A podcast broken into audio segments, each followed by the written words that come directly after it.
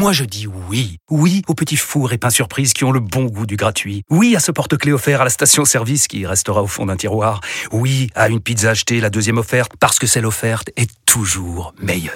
On préfère tous quand c'est gratuit. Chez Skoda, profitez de deux mois de loyer offert sur une sélection de modèles jusqu'au 31 mars. Portes ouvertes ce week-end. Deux loyers offerts après premier loyer en LLD 37 mois sur toute la gamme Skoda, Orenia et Enya Coupé, c'est accord par Volkswagen Bank. Détails sur skoda.fr. Pensez à covoiturer. Vous écoutez RMC. C'est un surdoué, c'est un monstre, c'est même un dieu vivant du vélo. Tadej Pogacar qui se retourne, qui va se passer la main sur le nez, qui commence à hocher la tête, qui commence à comprendre désormais à 500 mètres de l'arrivée. Tadej Pogacar a esquissé un petit sourire parce qu'il le sait. Il est en train de marquer l'histoire, il est sur le point de marquer l'histoire. Tadej Pogacar qui euh, est à la relance une dernière fois, qui hoche la tête une nouvelle fois, qui n'en peut plus. 273 km aujourd'hui pour le Slovène. Tadej Pogacar absolument monumental qui va gagner le doigt au ciel pour Tadej Pogacar qui a écrit à nouveau, encore une fois, aujourd'hui, la légende du vélo. Tadej Pogacar, nouveau lion des Flandres. RMC, Bartoli à la folie.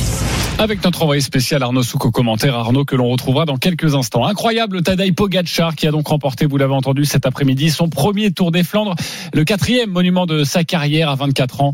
Le prodige slovène devient seulement le troisième coureur de l'histoire à remporter le Tour de France et le Tour des Flandres.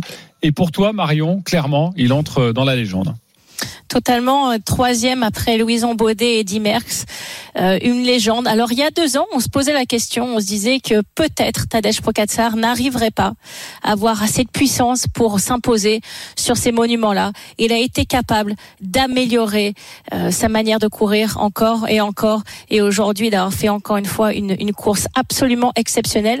Et ça me fait penser Remco Evenepoel, qui peut-être va être celui qui dans deux ans ou dans trois ans va aller le concurrencer et va être capable également euh, de développer cette puissance. Mais aujourd'hui, ce qu'il a fait, dans encore une fois, je me répète, dans le dès le pied du vieux Quarmont, où il a accéléré et, et il n'a ils n'ont pas été capables de suivre. Vanderpool a essayé, il s'est accroché et puis l'écart euh, s'est creusé, surtout quand ils ont passé le pont et qu'ils ont pris le vent de face et pas le vent pour, où on a vu qu'il lui a encore grappillé 15-20 euh, secondes de plus. Euh, c'était absolument monumental. Alors l'année dernière, il avait déclaré quelque chose qui m'a énormément intéressé. Il avait dit qu'il avait été bien plus déçu d'avoir perdu le Tour des Flandres que le Tour de France. Et vraiment, il avait coché cet objectif cette année. C'était l'objectif numéro un et premier de gagner sur le Tour des Flandres. Il peut bien sûr arriver à faire le doublé, mais c'est un coureur absolument exceptionnel avec des qualités exceptionnelles, un panache exceptionnel, quelqu'un qui est imprévisible, qui ne suit pas un plan de course et qui le fait au feeling.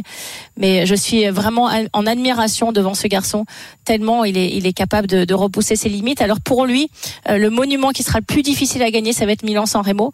Euh, est-ce qu'il va être capable de faire? On verra. Pour l'instant, il n'est pas aligné bien sûr sur Paris-Roubaix, mais on sait qu'il qu'il a envie éventuellement d'essayer dans, dans quelques années d'aller gagner aussi euh, ce genre de classique. Mais je pense qu'on n'est pas au bout de nos surprises avec ce garçon et qu'il va être capable de, de, nous montrer encore d'immenses choses. En direct de Belgique, Arnaud Souk est avec nous. Bonsoir Arnaud. Salut les amis. Alors c'est vrai que Tadej Pogacar a coché, a réalisé l'un de ses objectifs de la saison, mais même lui n'en revenait pas après la course. Hein. Oui, il avait un petit peu du, mal à, réaliser Tadej Pogacar, l'exploit qu'il venait de, commettre. C'est vrai, on le dit, on le répète, mais c'est quand même très important. C'est-à-dire que en un peu plus d'un siècle de cyclisme, euh, voilà, il n'est que le troisième à réaliser euh, ce euh, doublé Tour de France, Tour des Flandres, en tout cas de gagner les deux courses dans une carrière. Et voilà, Louison Bobet l'avait fait. Le dernier, c'était Eddy Merckx dans les années 70. Ça vous situe un petit peu donc où se, où, se situe justement Tadej Pogacar aujourd'hui dans le, le, vélo. Donc c'est vrai que Tadej Pogacar, il était un petit peu gros Guy, euh, j'ai envie de dire, euh, après avoir euh, remporté ce Tour des Flandres et, surtout de la manière dont il l'a remporté. On peut peut-être l'écouter, Tadej Pogacar, justement, revenir sur l'importance de cette victoire.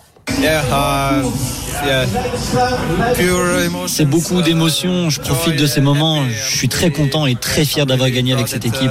C'est incroyable. Je pense que nous avons respecté ce qu'il fallait faire de manière très satisfaisante. Nous avions une très grosse équipe aujourd'hui, tous les coureurs ont été performants et j'espère que Tim Wellens va se remettre très vite de sa clavicule cassée. On a fait un boulot incroyable, c'était une vraie performance d'équipe, 10 uh, sur 10. Uh, team performance, 10 uh, out of 10. Voilà, une belle performance d'équipe, nous dit Tadej Pogacar, une belle performance individuelle aussi parce qu'il fallait hein, décramponner euh, les deux autres fantastiques. Alors, ça a été assez facile d'ailleurs de décramponner Wood van Aert. Ça a été moins facile de décramponner Mathieu Van Der Poel, mais il a harcelé tout au long de la journée, en tout cas dans les Money Time, euh, Tadej Pogacar, il a harcelé ses adversaires, il les a harcelés une première fois dans le deuxième passage du vieux Quarmont, placé à un peu plus de 50 km euh, de l'arrivée. Il n'a il n'a eu de cesse ensuite d'harceler Mathieu Van Der Poel et Wout van Aert, et il a même laissé faire le boulot à Mathieu Van Der Poel à un moment qui a senti que Wout Van Aert était un petit peu moins bien aujourd'hui. Et Mathieu Van Der Poel y est allé justement il s'est dit c'est peut-être le moment pour distancer Wout Van Aert. Il a peut-être pêché un petit peu par orgueil parce qu'il n'était pas obligé de le distancer aussitôt. Et peut-être que ce sont finalement euh, des forces qui lui ont manqué à Mathieu Van Der Poel dans le final pour être un petit peu plus à la lutte avec euh, Tadej Pogacar. En tout cas Mathieu Van Der Poel ne pouvait que féliciter. On l'a eu également juste après la course. Et en français s'il vous plaît le petit-fils de Raymond Poulidor il ne pouvait que féliciter ce, ce moment historique pour Tadej Pogacar comme je dis, je me sentais bien et j'étais présent sur le moment où je devais être présent. Le premier, le début du je j'avais pas vraiment une réponse quand, quand il a attaqué et ouais, je pouvais plus, euh, plus revenir. C'est incroyable comme il peut monter là-bas et c'est un phénomène. Alors c'est très bien, c'est très bien d'avoir tous ces sons, mais moi j'aimerais bien quand même avoir les résultats de nos Français, parce qu'on se posait la question ce matin pour Julien, est-ce que ça s'est bien passé ou pas trop? Alors ça s'est pas hyper bien passé pour euh, Julien Alaphilippe hein, qui écope de 8 minutes au final euh, de, de retard. Christophe ne mangera pas de euh, bon, il est sauvé. Mm, ouais, c'est ouais, voilà, ça a été très compliqué la, la journée pour Julien Alaphilippe. En plus, il a subi une chute, il est il est tombé dans une chute collective qui a eu lieu assez tôt dans la course. Donc voilà, côté français, on citait beaucoup Valentin Madouas également comme principal outsider et finalement on a appris et visiblement c'était pas si récent que cela qu'il avait très mal dormi euh, la nuit dernière et qu'il avait une gastro et apparemment une gastro qui remonterait quand même à plusieurs euh, plusieurs jours euh, ou en tout cas au moins à 48 heures. donc voilà les deux Français que l'on attendait le, plus. Christophe Laporte qui termine 14e mais qui a joué beaucoup pour Wout van Aert aussi aujourd'hui.